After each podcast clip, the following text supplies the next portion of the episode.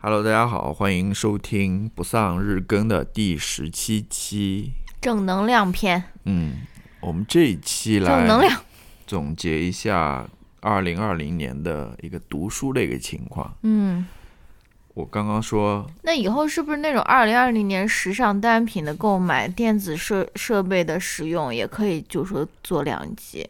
最喜欢的球鞋，狗狗最满意的一件衣服，没有吧？我觉得我们还是一个文化类的吧，不是那种消费购物类的那种，对吧？嗯，而且有谁愿意听这些东西吗？是不是？我想说的是你，要相信我们的听众，我们听众可以，他们愿意听，哦，就是那种你要基有对他们有信心，也要对自己有信心。我们录这种嗯类似的这种话题，他们是愿意听的。好吧，家庭厕纸的使用情况，嗯，我想说的是，我的我的调料，我的我的调味包里面有什么？不是调味包，我的那个厨房台上有什么调料？这个就是 What's in my 好吧，kitchen。好吧，嗯，我想说的是，幸好这个是一个年底的一个日更啊，我们还能来聊一聊总结啊，比如说音乐的总结啊，读书的总结啊，可能我们后面还要做一集关于爱用小物，电影的总结，是不是？嗯？所以，对，这样看起来的话，还比较容易一点完成这个日更。那我们就废话不多说吧，嗯我们就进入到这个环节。嗯你是在提纲里面安排了很多那种分类，对吧？想一类嗯，一也没有。啦。嗯那我想说的是，要不先整体来聊一聊这个读书的一个感受吧？好，还是说，今年读书的感受，对我是有一点总体上的看来感受的你肯定是有什么想说的，那你就先来分享吧。好，我想说的是什么呢？其实我今年读书也没有读特别特别多。为什么不邀请狗狗也来说一些今年读书的感受？他他一本书都没有读。对，我想说的是，我今年其实也没有读特别多的书，嗯然后但是你读了多少本？我不记得了吧，大概二十来本吧，或者二十本的样子，顶多了。嗯但是我有一个不太好的习惯是什么？嗯就是好的书太多了。嗯一方面是我标记了很多想看的书，嗯但是都没有看嘛。嗯然后另外一方面，很多时候这个书太好了，嗯，太想看了，我又迫不及待的，于是我就偷偷的就去看了，你知道吗？现在问题什么意思？现在问题就是说，我有很多那种看了百分之二十、百分之三十或者百分之五十的书在那边，真的有好多好多本。你知道用用嗯年轻一代的这个说法，你是什么吗？什么？你是海王，好吧，你是读书海王。是的，是的，是是是有这样子，的确是。嗯然后因为每次都是看到二十或者三十的时候，就觉得说啊，又发现了一本很好看的书，我我特别想要看。海王的定义。那那我就去开始看了，看了之后过了一会儿又发现一本好看的书，嗯又去看了。嗯所以我现在有一个打算，就是说趁着年底嘛，把这些书都稍微收一收尾。哦，你自己觉得这个是一个不好的东西，是不是？就是看的太多了。那你曾经在那边给我在那边亲情推荐说，嗯，没事啊，你同时可以看很多本书，你也在这边给我亲情推荐这种海王读书法，对不对？然后我我说我我总是觉得这一本书还没看完，然后要看另一本，然后你就在那边鼓励我说，没事，我同时都在看多少多少本书啊！现在这种海王读书法，这个海王本人现在又在这边进行一个忏悔对，我觉得我觉得问题倒没有太多了，就是你嗯看了，就是你看的嘛，嗯就是你看多少是多少嘛，嗯不会说一本书你只因为。呃，看了，比如说百分之二十或者百分之三十，你就等于说这本书没有看，嗯不是这样子的。你看了多少，你就吸收到了多少所谓的知识嘛，或者说你就了解到了多少。嗯但是我又是一个 finisher，你知道吗？就是说一本书看了之后，可能我还是想把它看完的。嗯不是有这种人吗？有的人可能觉得这个书看到一半，或者说不喜欢看了，或者是有什么原因，他就不看了嘛。嗯然后我可能不是这种人，嗯我可能有的书不是那么好看，我还是会看下去。当然，咬牙当然最重要的是。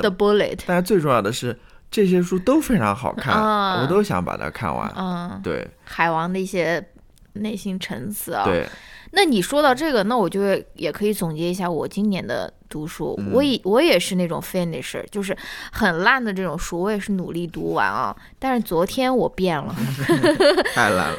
那本书真的，我待会儿再说吧。吧就是那本书，我觉得真的看不了，就是 看都看一篇都是浪费我的时间的那种感觉。而且同时，这个图书馆也有很多人在等着要借，对吧？就哎，赶快去把它还了吧，实在看不下去了。对。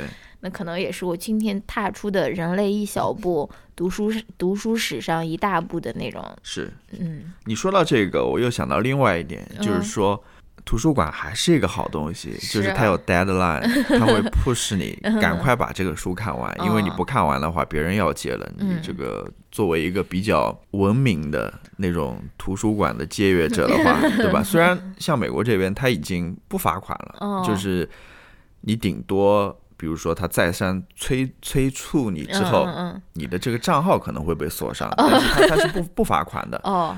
所以，但是还是为了，对吧？对吧？嗯。所以还是要把这个书赶快给还回去嘛。那么这个其实在今年当中就促使我就是看了很多，嗯，从图书馆借的书。可能自己买的书的话，真的是放在那边，嗯，一点都不着急的那种感觉。好吧，嗯，我大概就分享这一点吧。嗯，好的，那我们现在就从我现在有的这个不同的这个分类，我们来我们来讲。你想先聊最烂的还是最好的？要不然把最好的留到最后呢？还是先聊先聊好的吧？好好的吧？好吧，嗯，因为我瞟到了你的笔记，所以这一趴我要先说，就是呃，那我们就先聊二零二零年读过什么好书，对吧？首先，我想说，我们这次二零二零年，我们一共录了多少期读书会啊？一二三四四期啊？才四期吗？不是吧？嗯。知晓我姓名。嗯。美丽的抗争与呃，在世界与我之间，就是那个耶茨的。嗯。还有。Ted Chiang 的，还有那个巨浪下的小学，那不就四期吗？哦，那就四期，也没有很多。对啊，就是这四本书我都觉得挺好看的。这也是我的一个感受，就是我们就是因为我看到你的笔记了，所以我要先把这句话说出来。对，就是我们其实，在选这些书的时候，我们这些书都没有看过。对啊，都没有看过。我们也是跟，而且基本上都是我选的。对，的确是。而且你有时候开始时候对这些选择的书有一些那种质疑的态度，然后到最后又真香。是是是不是是是是都是我都是我你的人生哲学 对嗯我也想说这一点就是我们这一年读的这四本书或者说这四个类型的书或者四个主题的书吧还都挺不错的嗯嗯所以你如果感兴趣的话你可以去回去听我们这四期节目。嗯。那么这四本书还要具体聊一下吗？我觉得就不用聊了让他们去听对之前的但是我还想说一下这里面有一本书比较特别就是最近读的这本知晓我姓名嘛，嗯。这本书可以说是我今年读的最喜欢的书，就对，就是没有之一的。真香。对，如果要排名的话，真香大王，它是排在第一名。阅读海王，你怎么那么多这种，这种我为你起的这种外号呢？对，我觉得这本书是让我最意外的吧，因为其实我知道这本书，但我一直都没有去读。嗯。呃，给我很多惊喜的这么一本书。嗯嗯，那还有什么其他的你想推荐的？你阅读的那些，呃，豆瓣上只有你一个人标记的英文书，你为大家介绍介绍。好好好，对，下面就是注意不要太凡尔赛。对对对，没有了，我我是读英文书。来 了来了，读的 读的比较多啊，我是想锻炼一下自己的英文阅读能力了，真的是这样子的。嗯嗯嗯。那我给大家推荐几本吧，你们。如果说方便的话，也可以去一块儿读一读。嗯，我就简单说一下。嗯，一本是《The Grave on the Wall》。嗯，是一个美国作家，日裔美国作家。嗯，叫 Brandon Shimoda。嗯，他写的这本书其实拿了今年的美国笔会的文学奖。哦，嗯，它是由旧金山的城市之光书店出版的。这本书就是我们嗯。去年对去年冬天的时候，陪我爸妈去加州玩的时候，路过那边，然后买了这本书。嗯，我是看完之后觉得挺好看的。他这本书其实是一个回忆录，回忆的是他爷爷的故事。嗯，他爷爷就是从小从日本那个是呃移民到美国，因为当时日本特别穷、特别苦，移民过来。嗯，然后在美国生活。的故事。嗯当然，这个经历吧，他他一生的经历其实是非常曲折、非常挣扎的，嗯因为他经历了那个二战嘛。嗯二战的时候，其实日裔美国人在日在美国的嗯，很不就是。对很不好过，他们很多人都被关到了那个集中营当中嘛。嗯当然，这个集中营可可还是跟呃德国的那个纳粹集中营还是有一点不一样。当然，就是被限制住那种活动了嘛，因为呃日本偷偷袭珍珠港的事情等等，然后还讲到了。日本在呃不是美国在日本投下的两个原子弹等等，反正里面有诗，因为他是一个诗人，这个作家，里面有诗有梦，就是做的梦，嗯。然后有各种各样的回忆，然后我觉得他写的非常美，嗯。对，写的非常美，他他很特别，我觉得这本书非常特别，他给我传递了一种很奇怪的一种情绪，就是看完之后，你把那个书合上之后，你就会非常感动，你就感动于这个作者他的情感，他对于他爷爷的那份情感，嗯真的，我是推荐这本书的。嗯如果你有机会的话，可以去读一读啊。嗯，要不换做你再来介绍一下？那我来介绍一本吧。嗯其实我今年看过的也是一本非常好的一本书。其实我们在读书群里面也在这边疯狂分享，然后啊、也还包括作者的照片。哎，这个这个要说吗？就是刘子超的那本嗯、失落的卫星》嘛，其实是一本去他去中亚旅游的一本游记。其实我看游记看的不是特别多，我之前最喜欢的游记应该就是傅真写的那一系列的游记，然后。嗯，当然他呃，傅真的也是非常好了。我没有说刘子超比傅真要写的好，他们两个我感觉是没有办法去做比较的那种。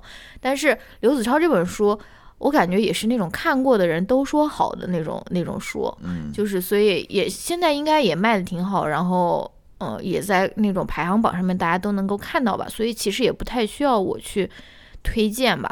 然后我比较喜欢他的嗯。这本书的原因有两点，一点是它的题材，就是他去到了一个我非常不了解的一个地方，就是中亚嘛。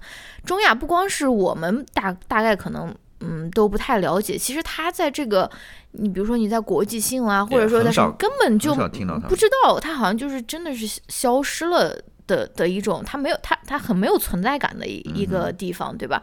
然后可能也不会有多少人关心说那里正在发生什么，或者那里那边的人是在怎么样生活啊，或者说什么。所以，首先这个题材就非常吸引人嘛，因为它可以让你真正去了解，呃，那边的也不是说是非常深入的了解，但起码你就可以知道说，哦，那边的人到底在过怎样的一种生活吧。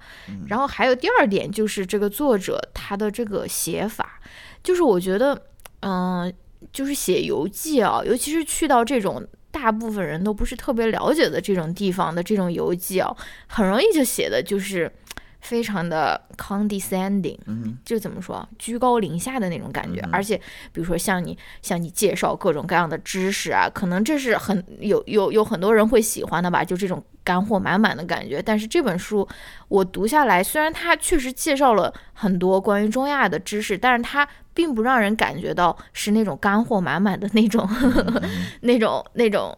我觉我觉得它还是一个非常真诚的一个写作，他他更多的关注的其实是人和人之间的关系，而不是说我在这边介绍这一片土地的地理位置、什么物产啊、什么那些的。所以我就觉得他其实，嗯，就是这方面的这种作者的写法也让我感觉很很舒服吧，不是那种，嗯，对，是个人的经历，算是个人的经历那种。对他不是说是我来教一教你的那种感觉啊，就是虽然他这一片土地真的有很多东西值得向大家来教一教啊，或者什么，我们大部分人都不太了解，但是。嗯。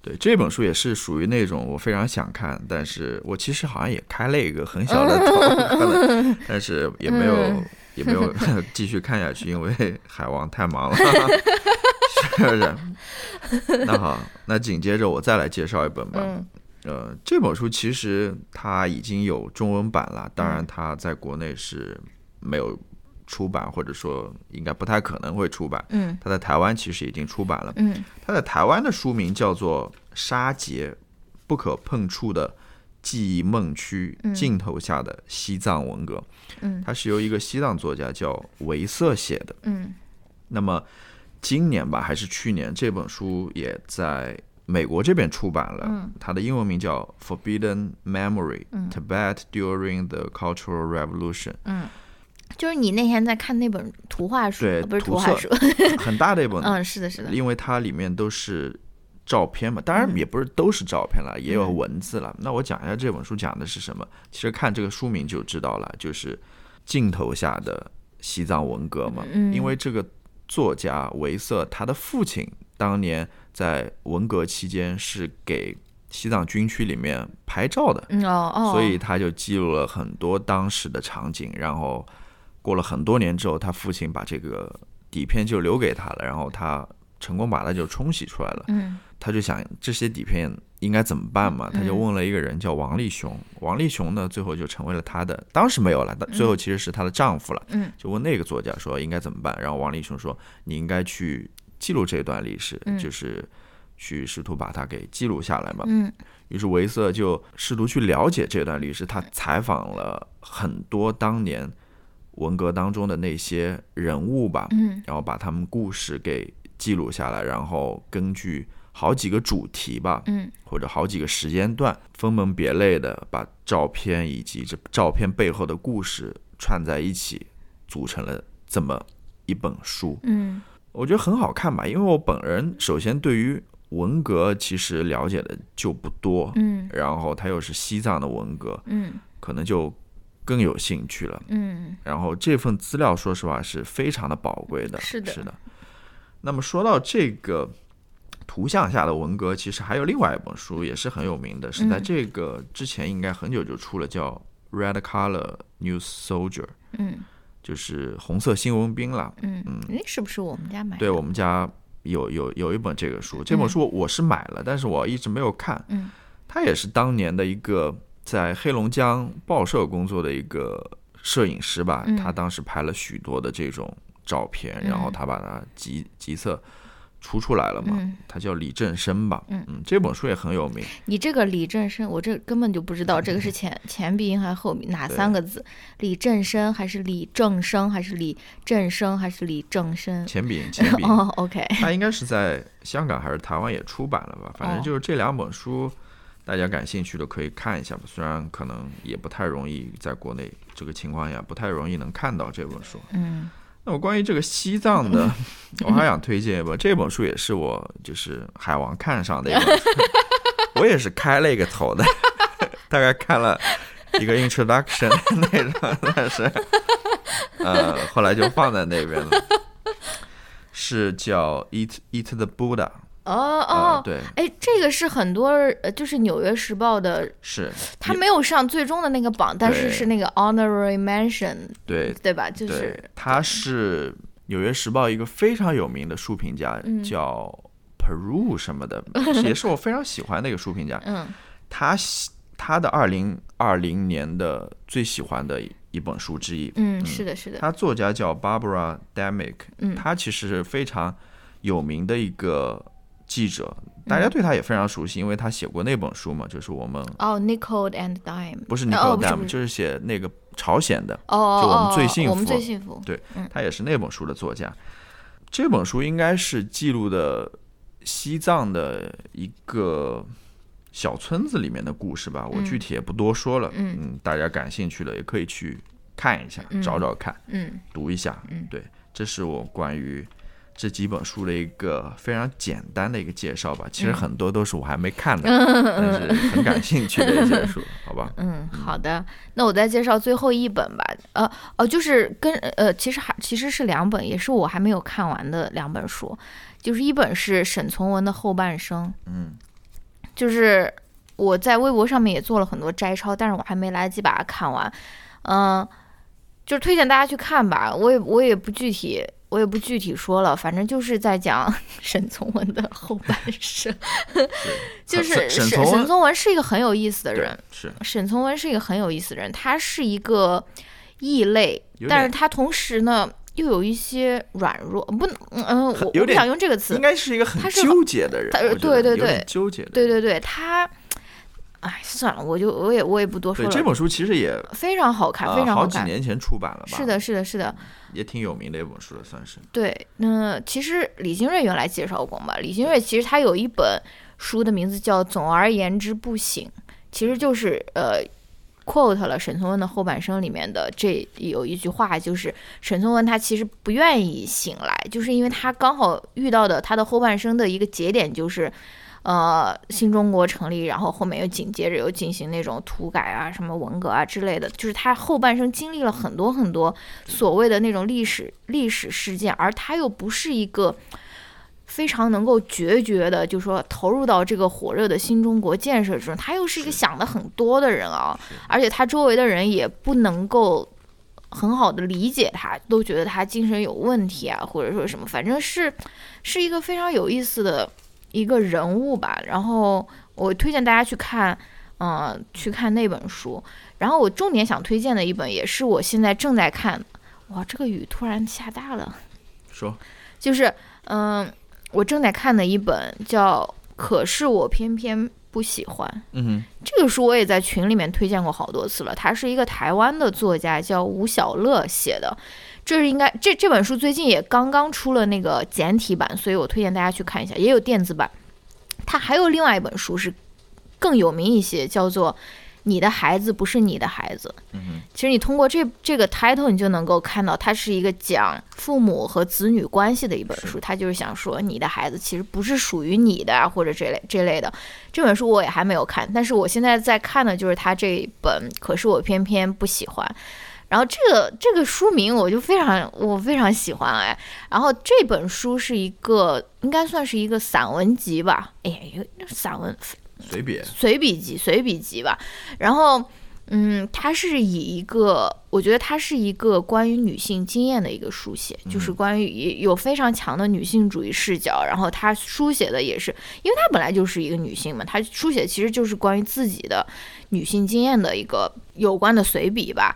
然后我我我看了第一篇，我就已经非常喜欢，我现在大概看了一半了吧。那本书也很很短了，我推荐大家很快就能看完。他第一篇写的那个文章。就是非常非常有意思。他讲了一个什么故事呢？就是他发生在自己身上的故事。他说他跟他妈妈去一个庙里面，反正去拜佛吧。然后呢，他妈妈就是那种比较传统的那种女性，对吧？他妈妈就跟他说说，你要摸一下这个叫什么男佛还是什么，就是男女的男。然后说可以保佑你以后生男孩儿。然后他自己作为一个非常明显的一个女女女权主义者，对吧？女性主义者。他就是，他就不想去摸这个佛，虽然他知道这是非常小的一件事情。就说我他自己最后也在那边总结说，我为什么就不去摸一下呢？就是我摸一下，就是我也不会损失什么。我也知道我妈说的这个话，可能就是他就是图一个安心啊，或者说什么。然后，嗯，然后我们也没有必要在整个旅行团那些。团友面前就是这种僵持，或者说很尴尬，因为他们两个最后有点闹闹的闹白了，闹闹的有点不不愉快吧。然后他说：“我为什么就不想去摸这一下？”他就是一个非常细腻的一种心理活动啊。然后你又想想，他这个他这个这个这本书的名字叫《可是我偏偏不喜欢》，就是我就是不想摸，我就是不想去做这件事情，对不对？就是尤其是。呃，他觉得一个女性在在在生活中，她需要做太多太多的这种妥协了，不管是大的还是小的。我想他想表达的就是，他就是不想，他就是不想去摸这个男佛，尽管他觉得这是无伤大雅，就是摸了以后，什么事情都不会发生。但他就是不想做，对吧？不想做这样子的一个妥协，基本即便是非常小的一个这么一个一个小小的妥协。是的，是的。而且我昨天看的一篇也是一个我我咱俩经常聊的一个话题，就说什么什么。Quote 张艺兴，男人至死是少年，男人永远是一个孩子啊，但是女女的就是要，然后这女的就是要什么像宠爱儿子一样宠爱自己的老公，什么婚姻的秘籍啊或者什么，就是女人就是要承担一个高出于自己年龄的这种角色，而男人就是他永远的任何他的行行为都可以说啊，他还是一个没有长大的孩子，对吧？反正他的这一系列观察，我觉得是非常非常有意思，也非。非常细腻的吧，嗯，对，因为对，而且他文笔也非常好，我非常喜欢。嗯哼，嗯，好吧，然后再搭车推荐前两天聊过的那个工作的喜与悲，那本不是也很好看吗？是你可以去听前面那一期关于那个标题叫什么？标题叫什么来着？哦，自我的两面。哦，对对，对我们共读了里面的一篇文文章。对的，感兴趣的可以去听一下那个，然后再嗯决定你想不想看这本书吧。是的，那我最后再再来推荐一本书吧，嗯很快的。我前面推荐的都是一些非虚构的嘛，嗯然后你还跟我说要你有没有读一些虚构类的作品？呃，实话实说，我的确读的非常的少。嗯，对，嗯那我就读呃推荐一本我读就是在看的吧，淡报的。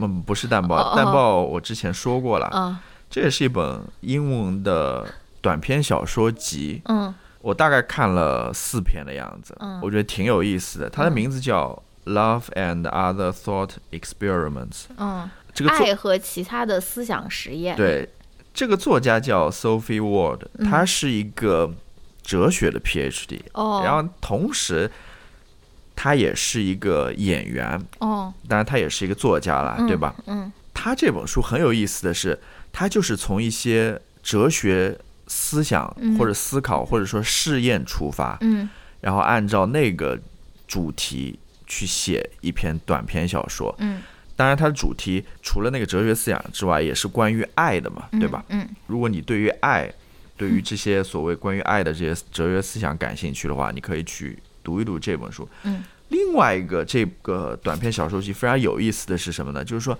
它所有这些故事其实是一个故事，它是嗯串联在一起的。哦，它是单虽然是单独，但是它其实里面有很多线索，就是把它们彼此串在一起的。我比哦举一个很简单的例子，那第一篇小第一篇小说讲的是啊、呃一对同性恋女同性恋吧，嗯然后其中有一个女生就说她眼睛里面进了一个嗯蚂蚁，哦，然后另外一个女生就说怎么可能？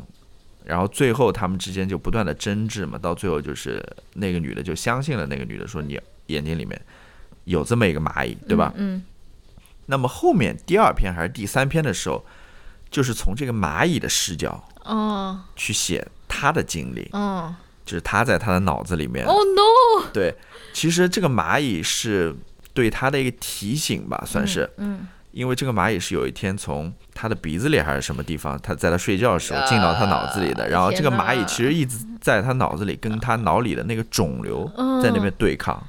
对，这个其实是对那个女的的一个提醒，就是说你可能要去检查一下。结结果的嗯确，那个女的后来检查了，发现她脑子里面是有一个肿瘤的，嗯就是这样子。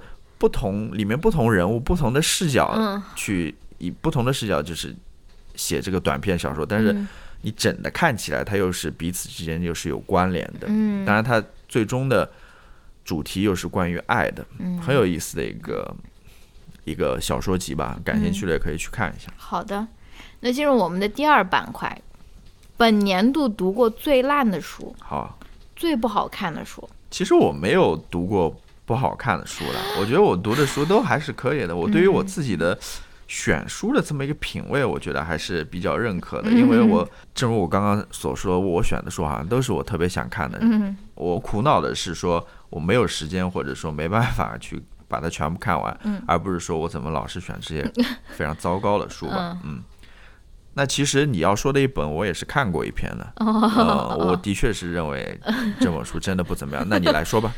对我这个这个这个板块，我有一些就说是看过的书，嗯就是这个也能够反映我阅读的一个改变。就是之前我虽然看到了比较烂的书，但是我还会把它读完。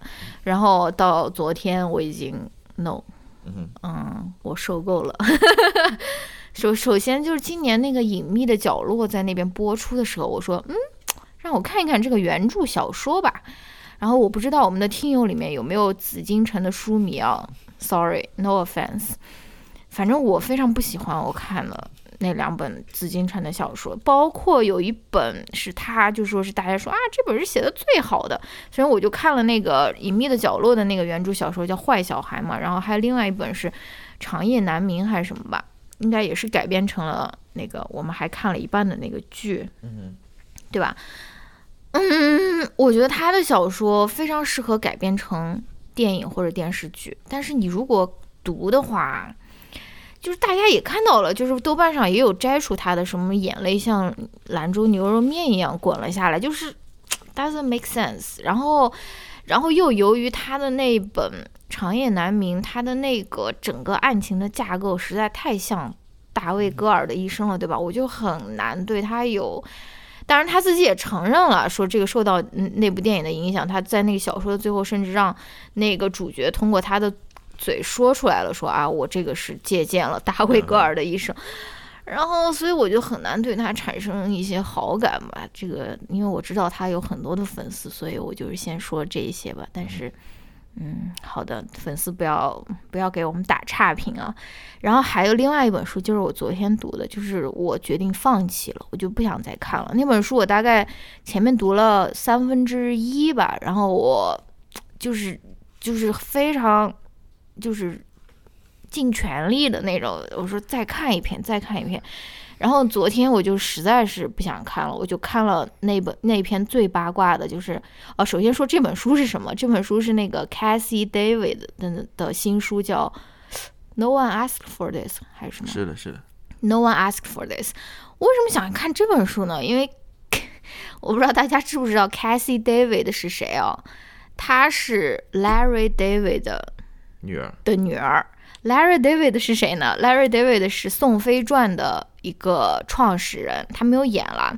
他和那个 Jerry Seinfeld 一起，就相当于创创办了，不是创办了，就是一起 create 写了这个《宋飞传》。然后他呃自己还有一个 HBO 的秀叫《消消气》（Curb Your Enthusiasm）。然后他在哎，你们看到他那个图片，你肯定知道。然后他在 SNL 里面还。扮演了 Bernie Sanders，反正他就是一个非常好笑的一个人。我觉得他他是一个非常非非常有意思的人。然后他女儿，然后我不知道怎么，我也在呃社交网络上面有关注他吧。反正他女儿出了这本新书，而且我们这个图书馆也好借，我就说呢，来借来看一看吧。毕竟，嗯，他为了宣传这部这本新书，也是上了不少节目啊，或者 podcast 还是什么东西啊。然后。我就觉得不好看，就是，当然，我觉得他是一个很有意思的人了。比如说他自己说，他说他是一个很尴尬的人。这种尴尬代表的是什么？呃，有有怎样的这种代表呢？有怎怎样体现呢？就是他跟自己一个人独处的时候。他也觉得很尴尬，就是他是不可能做出自己在呃那种自己在自己的房间里面呃随着音乐跳舞这种事情的，就是他觉得这个太尴尬了，他也不可能说，嗯，他甚至说他也不可能自慰，因为他觉得自慰太尴尬了。就是他说他他即使是一个人的时候，他也会分裂出来两个人格，一个人格是他自己，一个人格是有另外一个人，比如说拿着摄影机在记录他。的生活，其实他这个人是很有意思的一个人了，但是不知道为为什么他那个书就是是的非常难看。对，嗯，其实也不止你一个人了，你看那个 Goodreads 上面有很多人对他这本书的评价是很很很很差的，就感觉很不好的，都给了一星嘛。就是里面也有人说嘛，就是说你是一个有意思的人，并不代表你就是一个好的 writer，是的，你就是一个好的作家，是的。你如何把你自己内心当中那些想法什么表达出来，嗯，这不是一个。容易的事或者简单的事，没错？没错，没错。那他这个书我看过他一篇了，就是 Too Full to Fuck，对吧？就是感觉这个也是他非常有争议的一篇，就是他出圈的一篇嘛。这个话题我当时看哇，挺有意思的，我从来没有 呃听说过有这样子的人，或者说有这样子的想法。这个想法倒挺意思，但是写下来就觉得嗯，挺白开水的那种，挺无聊的。对，就是。没有什么很多的意思在里面，也没有一些升华或者深入啊等等，就是平铺直叙的这么写了一下。嗯，这就是我对于他的一个感受了。嗯，然后其实我还想说一说，就是关于这本书的出版了，就是我在想，为什么这样子的一本书都能得到出版？是不是？哎呀，这太太明显了吧？不是，就是我是觉得，肯定有很多比这本书更烂的书也也出版了。就是说，这本书在后面。打书的过程中，其实也花费了很多的那种，嗯，曝光度啊，或者什么之类的。嗯他上各大的那种脱口秀啊、嗯 podcast 啊等等之类的。那我在想，可能有一个原因就是他老爸是 Larry David 吧？对啊，而而且他也算是一个小网红了，，这是一个嗯卖点啦，是不嗯是？是的，还有什么要说吗？关于这个，要不我稍微来总结一下。啊，我后面还有那来来来来，你是不是已经说完了？完了，今天的节目录成一期正常的节目了。没有没有没有，我还有一个 category，说我不知道你能不能突然想到，但你其实已经已经读已已经说了，就是本年度你阅读到的最让你惊喜的一本书是什么？就是你本来没有想到它那么好看，但是它确实给你了一些惊喜。不是知晓我姓名吗？对，就是我想说的是，嗯其实我们读书会那些书都是挺惊喜到我的。嗯呃，我对于这些书，因为并不是我选的嘛，或者说对吧？嗯因为都是你选的嘛，你说嗯，我其实天哪，就没有进入到独裁的感觉。没有进入到我这个海王的雷达当中。因为很多我想看的书都是我知道这本书很有意思，这个主题我很感兴趣，或者说怎么样，我对它是抱有很大的期待的那种。嗯嗯那我们选的那些书，其实我期待并不是很高，嗯嗯，但是阅读后面的结果都是给我很大的惊喜的那种。那其中给我惊喜最大的就是知晓我姓名嘛，嗯这就是我想说的。嗯。那你来说，好吧，其实我今年嗯读到的比较让我惊喜的一本书，是我平常绝对不会去读的那一类书，是那个迪士尼的前 CEO 他出的那本《一生的旅程》那本书也也其实评价评价就是是很好的，但是这绝对不是我以前会读，我不会去读一个比尔盖茨传或者说什么，因为我当然我知道，可能很多人他只读这样的书也说不定啊。但是就这本书，哎，我读下来，我没有想到我会那么喜欢，可能是因为我觉得也是跟这个人。就是就就就这个作者有关，他写这本书，他是花了心思去写的，而且他写的，呃，他写的风格不是风格，就是他这本书的内容是非常非常非常真诚的，嗯。而且甚至你可以说，你如果一句话总结这本书的话，或者总结一个商业规律或者商业秘籍的话，其实真诚就是他的商业秘籍，嗯。这是非常难得的，因为嗯，大家都是默认说啊，商业就是要尽可能的、尽快的尔虞我诈，对，尔虞我诈就是勾心斗角，但他其实告诉你的是不是？即使你们在处于一个竞争的关系中，或者说你处于一个，因为它这里面讲到了很多就是那种 case 案例，都是比如说他要并购一个公司啊，或者说什么，就是嗯，都是呃，他都是去做了，比如说他的律师或者他团队。不建议他做的事情，嗯就比如说跟那个人开诚布公的定一个价，嗯或者说跟他开诚布公的聊这件事情，但是他最后就是通过他的真诚打动了对方，或者说什么，反正他们最后就是得到了一个，很。好的一个 deal，对吧？反正对这本这本书应该算是给我最大惊喜的一本书。嗯嗯，我看到你后面还列了什么，对吧我还？列了一个最适合当下阅读的，这个就是那种我我想好了 category，但是、嗯我想好了这个，但是嗯、呃不管男主播有没有想好，对，就说如果我我觉得我可以在你介绍完这本书之后，我的这个总结也跟这个是有关的。好的，好的，我觉得非常适合当下，不管是你是年轻人，你是在上学，你是在择偶，或者说你是在育儿，嗯就是当下非常适合读的一本书，就是，嗯，我读的是英文版，也是非常小非常小的一个小册子，叫《The Underachievers Manifesto》，然后他最近也出了中文版，叫做《及格加宣言》。嗯及格就是比如说优秀、良好、及格。它其实整部整本书里面，它就在告诉你的一件事情，就是我们要去质疑，或者说是这种你一定要拼死拼活，你一定要拼了命的努力的这种话语，它到底是不是有利于我们自己的呃身心健康，或者说它，因为它开头的时候，它就在，而而它的副标题是 The Guide for Accomplishing Little and Feeling Great，就是说你读完这本书，你就可以又做最少的努力，然后呃做最做最棒的自己，就是就是呃而对自己感觉到非常棒、非常开心的这种。就是说，他说其实很多时候我们的那种所谓的努力啊，或者所谓的拼命啊，或者说这种九九六啊，或者这种，并不一定是一种福报嘛，对吧？因为他首先他就在那边说了这个投资回报比的 投资回报比的这件事，就是说。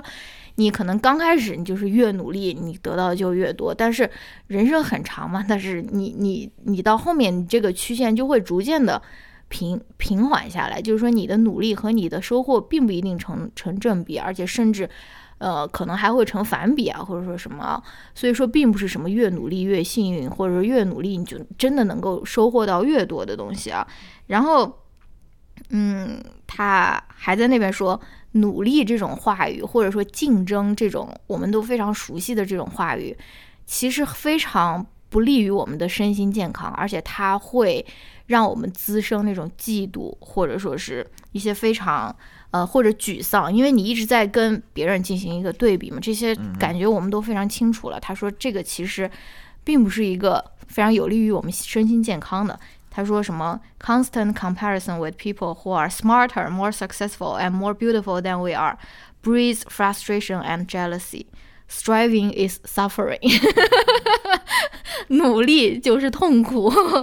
然后他最后也也聊到了，包括育儿啊，包括婚恋市场啊。他说这个其实也不是，因为我们在那边聊什么九九六，不是九八五，什么相亲啊什么的，这个也不是中国特色了，就是全世界的这种。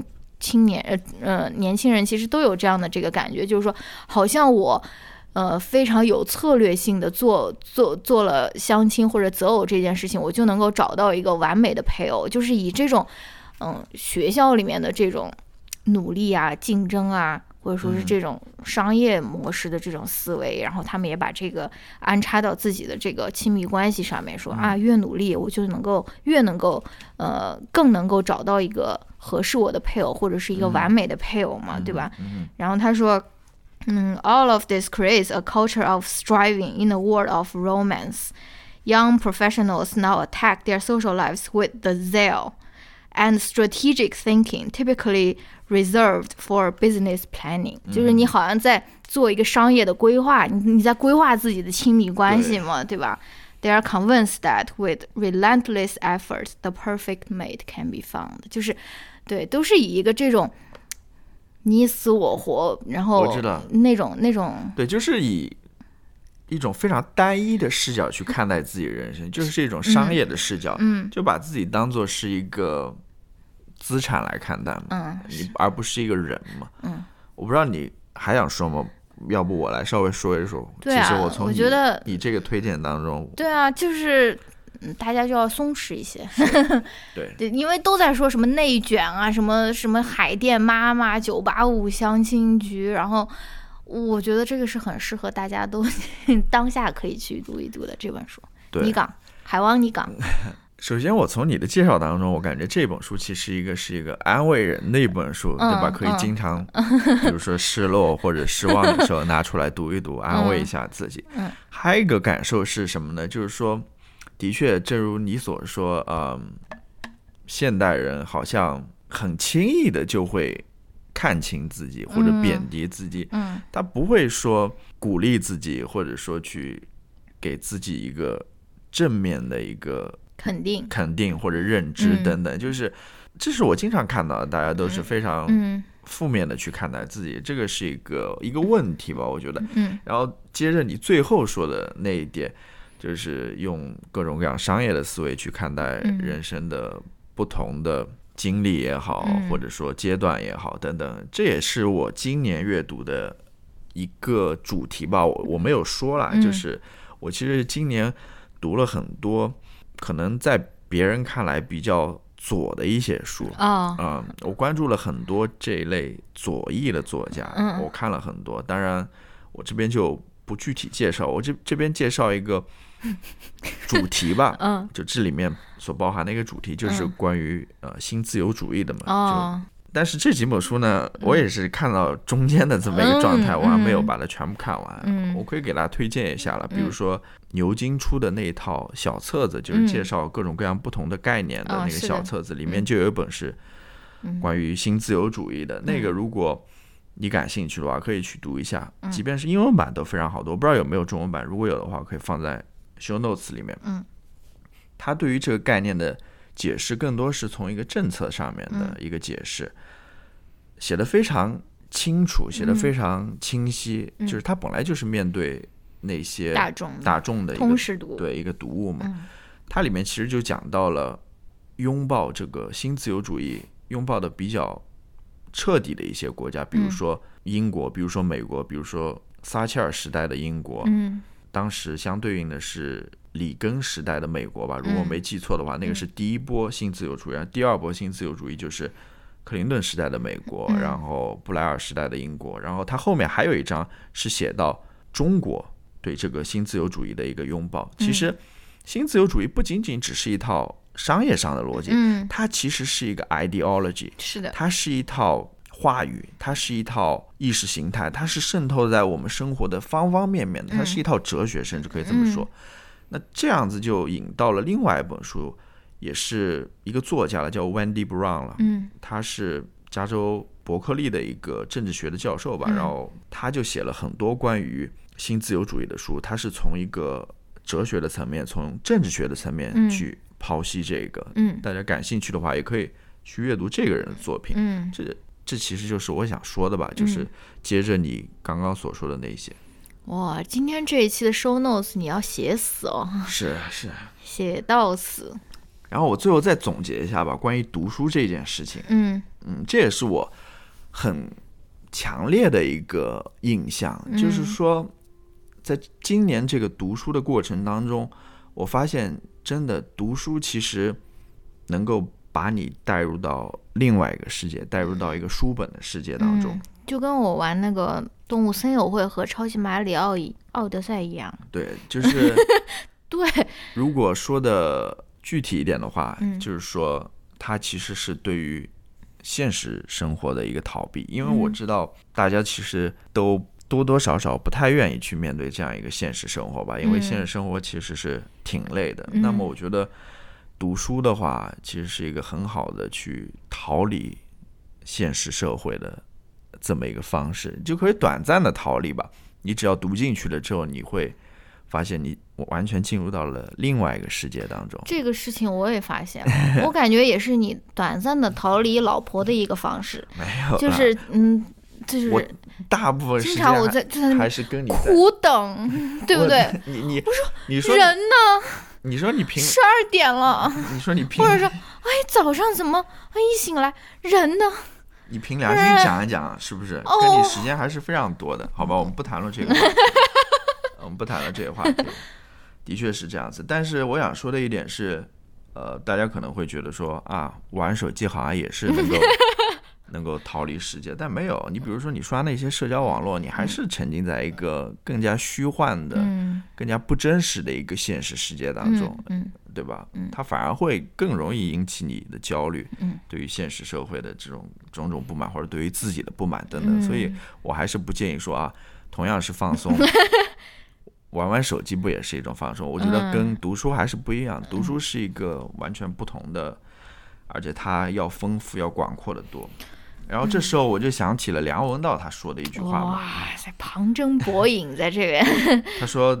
读书好，起码读着读着就不知老之将至了。真的，很多时候，你真正沉浸到那个书当中的话，的确是你会觉得这个现实生活算什么呢？对吧？嗯。或者说，现实生活真的不如意，我还不如一头钻进我这个读书世界当中，然后就这样读着读着，我就不知道老之将至了，时间很快就过去了。等等。好的。关于这个总结。你还有什么要说吗？没什么了要说的了。好，那我们这一期其实推荐了很多书了，然后会列个单子，大家感兴趣的可以随便挑几本看一看，是不是？然后也欢迎大家分享一下自己的一些今年的读书感受吧。嗯，那我们今天就聊到这边，嗯，明天再见，拜拜，拜拜。